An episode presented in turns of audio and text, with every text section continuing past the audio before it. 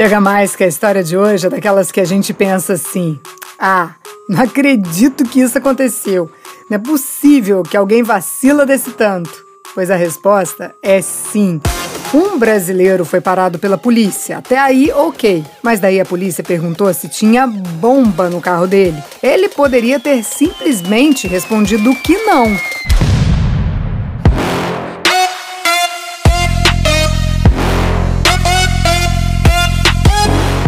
Mas, sem falar inglês, tudo o que ele sabia responder era yes. Então, quando a polícia perguntou: Você tem uma bomba? Ele respondeu: Yes. Só um detalhe: isso foi logo depois do ataque das Torres Gêmeas e o mundo só falava de bomba, de atentado terrorista. Já deu para sacar que essa história vai dar ruim, né? Mas a gente dá risada também.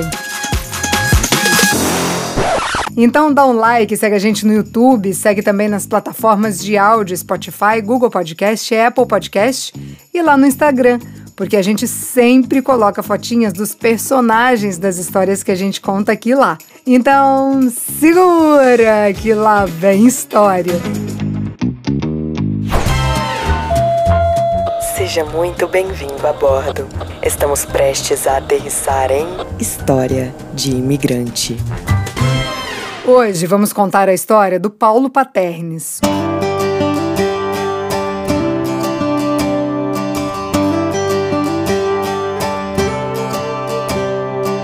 O Paulo é bem conhecido da comunidade brasileira aqui nos Estados Unidos porque tem um podcast que entrevista imigrantes já há nove anos.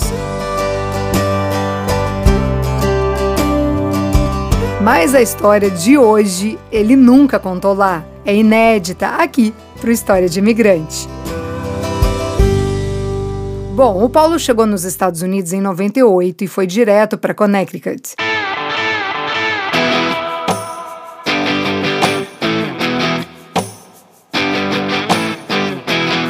Saiu do Brasil para ver se criava juízo, mas cá entre nós, juízo vem de dentro, não adianta mudar de cidade ou de país para criar juízo, né? Mas o Paulo, na época, tinha uns 20 anos e não sabia disso. Ele achou que era só vir para os Estados Unidos que o juízo vinha atrás. Acho que não deu muito certo. Ele começou a vida trabalhando na limpeza de bancos, de hospital e depois foi parar na construção. Tirava até uma graninha legal, mas gastava tudo na farra. Gastava tudo nada, ele gastava mais do que ganhava. O Paulo chegou até a morar na rua.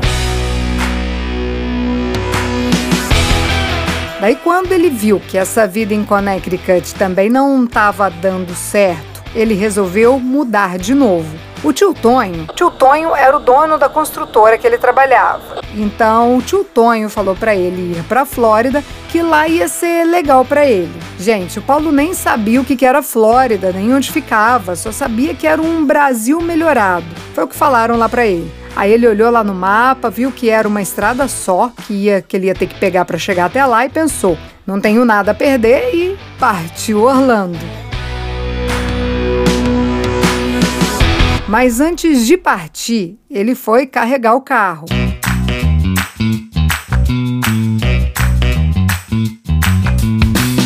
O Paulo tinha um Saturno cor-de-rosa. Diz ele que tinha essa cor para chamar a atenção das mulheres mesmo. Oh, uau! Daí ele abriu lá o porta-mala desse Saturno e colocou lá um pouco de roupa que tinha, um frigobar e um álbum de fotografias. Não preciso falar que naquela época não tinha celular, né? Então, se ia mudar, tinha que levar as fotos pesadas também. E isso era tudo que ele tinha, tudo que ele tinha juntado nos anos de América. Isso era outubro de 2001. Já tinha três anos que o Paulo estava nos Estados Unidos e vale lembrar aqui que a gente está falando de um período bem marcante da história mundial.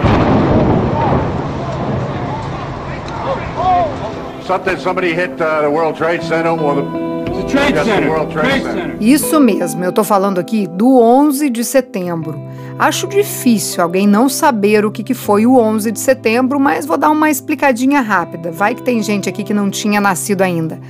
11 de setembro de 2001 foi uma data marcada por uma série de ataques terroristas contra prédios e o Pentágono nos Estados Unidos. Mais de 3 mil pessoas morreram vítimas desse atentado. E não eram só americanos, não. Além da população dos Estados Unidos, pessoas de 70 países morreram nesse desastre. O Paulo me contou que antes desses ataques, o sistema de segurança dos Estados Unidos era bem diferente. Não tinha, por exemplo, segurança com raio-x dentro dos aeroportos e nem detector de metais. Todo mundo que chegava ia direto para o portão de embarque, nada daquela coisa de tirar sapato, cinto, verificação de mala, não tinha nada disso. O Paulo me contou também que antes dos ataques, os americanos até tinham bandeiras dos Estados Unidos estiradas na frente da casa deles. Mas depois, essas bandeiras se espalharam por toda parte. É como se a população toda tivesse se unido para se defender. Uma coisa bem patriótica mesmo. Eu lembro que 11 de setembro de 2001 eu estava no primeiro ano de faculdade e quando cheguei na PUC descobri que não tinha aula porque tinham assassinado o prefeito de Campinas no dia anterior. Daí a gente foi para casa de uma amiga e quando a gente chegou ligou a televisão e tinha acabado de acontecer o primeiro acidente quando um dos aviões acertou a primeira torre do World Trade Center. Todo mundo ficou ali de boca aberta, não acreditando no que estava acontecendo. Não dava para saber se era proposital ainda. Mas aí, logo na sequência, o outro avião acertou a outra torre e a estrutura começou a desmoronar. Cara, nessa época parece que não tinha mais notícia no mundo. Era tudo voltado aos atentados, às mortes, às histórias de sobreviventes e também muitos relatos dos socorristas. E claro, o clima de tensão era muito grande porque todo mundo meio que estava imaginando que uma coisa dessas poderia acontecer de novo e a qualquer momento. Então foi nesse climão aí que o Paulo pegou lá o Saturno cor-de-rosa e se jogou na estrada. Antes de começar essa viagem, acho legal falar aqui um detalhe que vai ser bem importante para nossa história. O Paulo não sabia falar inglês. Ele não aprendeu porque ele morava numa comunidade brasileira. E tem alguns lugares aqui nos Estados Unidos que a gente vai e parece até que a gente está no Brasil. Tipo, até as fachadas das lojas, do comércio em geral é escrito em português.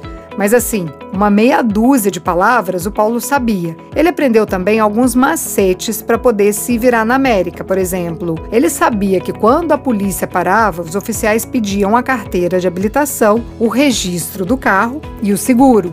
É meio que padrão pedir essas três coisas. Ele sabia também que durante a abordagem policial ele não podia sair do carro e tinha que ficar com as mãos no volante enquanto o oficial se aproxima do carro. Fica aí a dica para quem é novo aqui: se a polícia pedir para parar, obedeça e jamais tire a mão do volante e saia do carro, porque ele, o oficial, pode apontar a arma para você te revistar assim no meio da rua.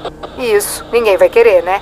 Bom, o Paulo sabia disso tudo e mais uma coisa. Ele sabia que os policiais podiam checar o kit dele, onde tinham as ferramentas de segurança, como o triângulo, a chave de roda e o macaco. Daí ele deixou guardadinho lá no porta-mala. Para quem aí é ruim de mapa, eu vou explicar aqui o trajeto. Paulo estava saindo de Connecticut, que é um estado que fica na costa leste dos Estados Unidos, e ia para Flórida, que também fica na costa leste, mas fica lá no sul.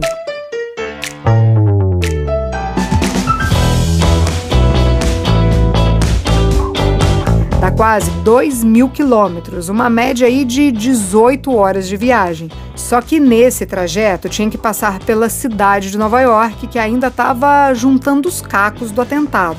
Mas o Paulo estava bem tranquilão em relação a essa viagem. Botou um som alto, acelerou o Saturnão e estava lá, dirigindo de buenas quando.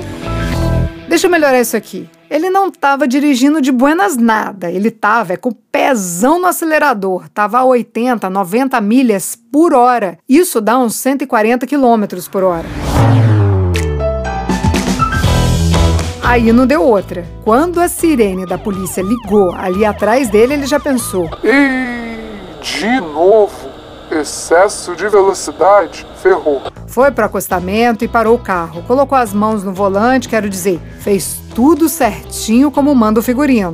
Mas vamos combinar que se tudo tivesse dado certo, eu não tinha história para contar. Ia ser só uma parada policial, checagem de documentos e vida que segue. Mas se eu tô aqui contando e se você tá aí escutando ou me vendo pelo YouTube, é porque essa história não acaba aqui. Na real, essa história começa aqui. Ai, que delícia! Isso era nove horas da noite.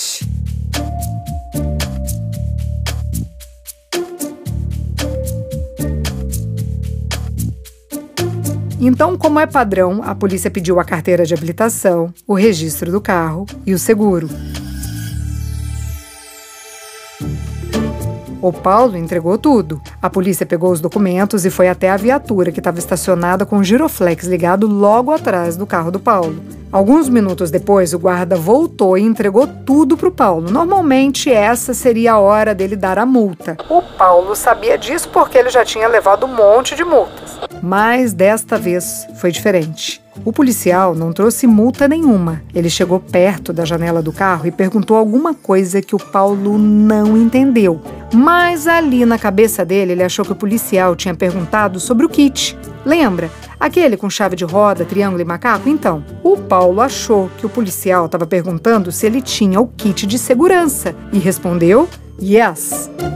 Mas não, o Paulo tinha acabado de responder yes para outra pergunta.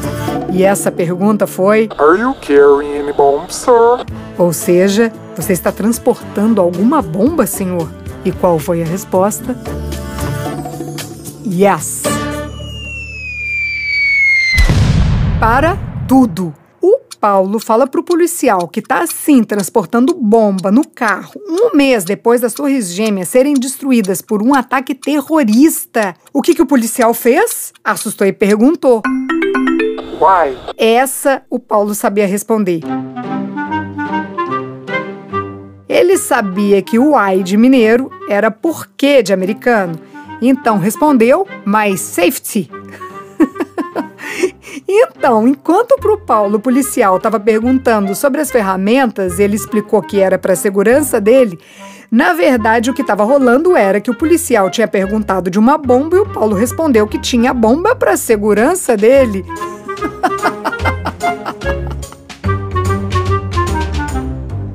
e daí, o que aconteceu na sequência foi cena de cinema. O policial levou o Paulo na viatura, no banco de trás, e no banco da frente falou alguma coisa lá naqueles rádios. Ele estava pedindo reforço no local, mas aí é que tá. Não foi qualquer reforço, foi a locademia de polícia inteira.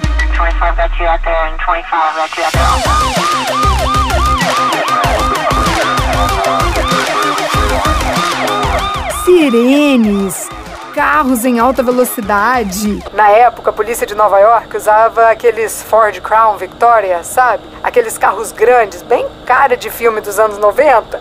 Acho que aquele filme Homens de Preto tinha um desses. Bom, aí imagina um monte desses carros chegando em alta velocidade. Gente, até policial K9 chegou lá. Sabe aquelas viaturas que tem um policial que é cachorro? Acho que é pastor alemão, bom, sei lá. Até isso apareceu lá. O Paulo. o Paulo não tava entendendo nada, ué. Tudo isso era para achar um kit de segurança? Povo exagerado, esses caras devem estar tá à toa. Foi bem isso que ele imaginou. Quando essa galera toda chegou, eles perguntaram onde que estava. O Paulo mostrou que o kit estava na lateral do porta-mala. Aí eles isolaram a área e foram tirando tudo do Paulo que estava dentro do carro. Eles foram jogando as caixas no chão, a geladeira, as malas, os pacotes. E nisso, o cachorro ia cheirando e pisoteando tudo.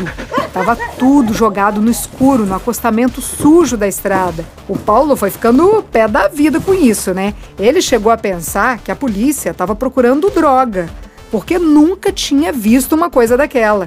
Ele tava igual um louco xingando lá dentro da viatura. Que falta de respeito do caramba, que palhaçada é essa? Não tem droga nenhuma e não. Mas não adiantava espernear, não. Os vidros estavam fechados e a porta trancada. Não tinha como destrancar por dentro. Carro de carregar bandido, né? Enquanto Paulo surtava dentro da viatura, eles foram tirando tudo, até rasgaram o álbum de fotografia dele, aquele que ele guardava com todo carinho. Quando viram que não tinha nada ali, foram perguntar para o Paulo de novo: onde está a bomba?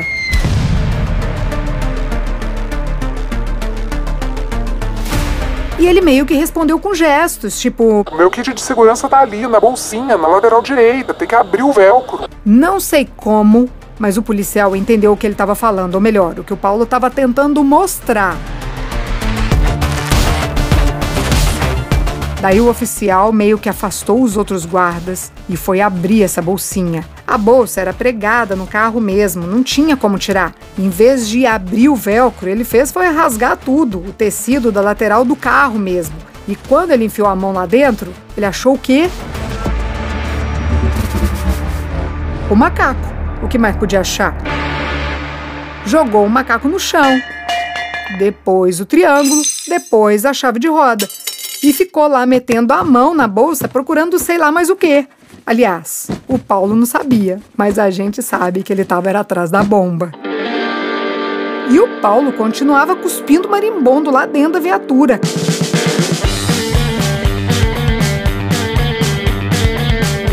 Cada coisa dele que era jogada no chão, ele gritava lá dentro. Ah! Os seus deixa pra lá. Como o policial não achou nada, eles foram lá tirar o Paulo de dentro do carro e voltaram a perguntar: cadê a bomba? O Paulo mostrava com a mão e falava ali, mostrando as ferramentas. Tá aí, ó. Vocês não estão vendo? Ele pensou. Mas esse povo é muito burro.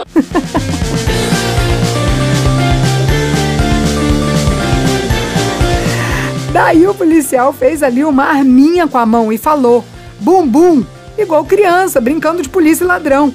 Aí o Paulo entendeu que eles estavam era atrás de armas, de bombas, e respondeu: Não, não, no bum, no bum, no bum. Mas, gente, isso já era uma hora da manhã. Fazia quatro horas que eles estavam nessa caça-bomba. Eu tô aqui imaginando os perrengues que esses policiais não devem viver no dia a dia. E depois dá risada, porque vamos combinar. Que falta de preparo, né? E se tivesse uma bomba mesmo? Ia pegar com a mão ali? Mas enfim, o policial sacou que não tinha bomba nenhuma, que não tinha arma nenhuma. E a única coisa que tinha era um cara que não fazia a menor ideia do que estava acontecendo ali. Esse policial liberou os outros carros e já estava saindo quando Paulo gritou: Não, não, não, não! Light, light! É, rapá. Acha que o Paulo ia ficar naquela escuridão catando as coisas tudo no chão? Revoltado com a vida sozinho? Não, ele fez o policial esperar ele colocar tudo no carro para depois sair. Vocês acreditam? Ele socou tudo lá de qualquer jeito e foi embora. Ah, sem multa. Acho que o guarda acabou esquecendo de multar o Paulo por excesso de velocidade. Menos mal, né? Essa foi a história do Paulo. Na semana que vem, ou melhor, no mês que vem, a gente entra no clima de Halloween. Vamos ter um mês com as histórias mais assustadoras que você já ouviu. E histórias de espíritos, barulhos na madrugada, aparições e para começar essa onda de suspense sobrenatural, vamos contar a história de uma brasileira que veio para os Estados Unidos morar com a sogra. A mulher por si só já era uma assombração viva, mas a casa, a casa da mulher escondia alguma coisa muito estranha. É na próxima quinta-feira, aqui no podcast História de Imigrante.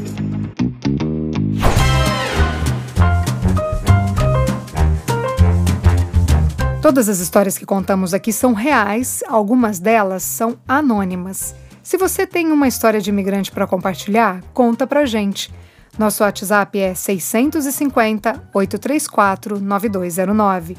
A edição de som é de Tadeu Jardim, a produção, roteiro e apresentação, Priscila Lima. Essa é uma realização Estúdio Fita. Até a próxima história.